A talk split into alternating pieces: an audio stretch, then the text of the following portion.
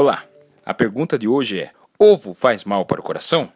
Por muitos anos, ouvimos dizer que nós deveríamos maneirar nos ovos, que esses formavam placas de gordura que aumentavam o risco de infarto e risco de derrame. O que a ciência de hoje tem a dizer sobre isso? As evidências atuais não falam que deveríamos banir o ovo da nossa dieta. A maioria dos estudos conclui que um ovo por dia não causa um impacto negativo na saúde.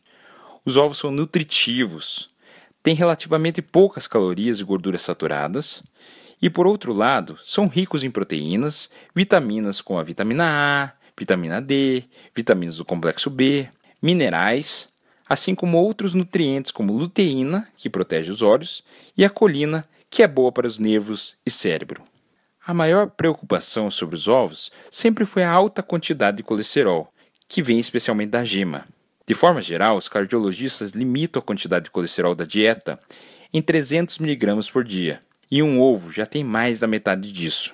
Atualmente, sabemos que a maior parte do colesterol circulando no corpo é produzida pelo fígado, portanto, um componente genético, e a outra parte vem de gorduras trans e saturadas da dieta. Por isso, se você não exagerar e se limitar a um ovo por dia, não vai aumentar significativamente seu colesterol por causa disso.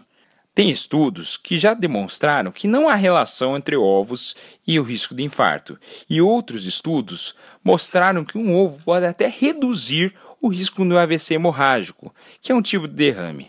Tem um porém: o colesterol da dieta pode piorar o diabetes, sendo que nesses casos, em pacientes diabéticos, limita-se em até 3 ovos por semana, ou recomenda-se comer somente a clara.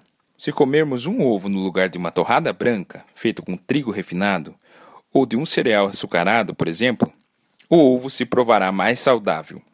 A mensagem que quero passar aqui é: não fique obcecado se um tipo de alimento é bom ou ruim para você. Tem que ver sua dieta como um todo, os outros conteúdos do prato, além da relevância nutricional. O importante é termos uma dieta equilibrada comer mais frutas e verduras e variar os alimentos que nós ingerimos. Ouça nossos outros podcasts sobre Dieta Dash, que foi escolhida a melhor dieta do mundo, e dicas para emagrecer. Esse é o cardiodf.com.br. Meu nome é André Vambier. Compartilhe com seus amigos e pessoas que ama, pois informações sobre saúde podem salvar vidas.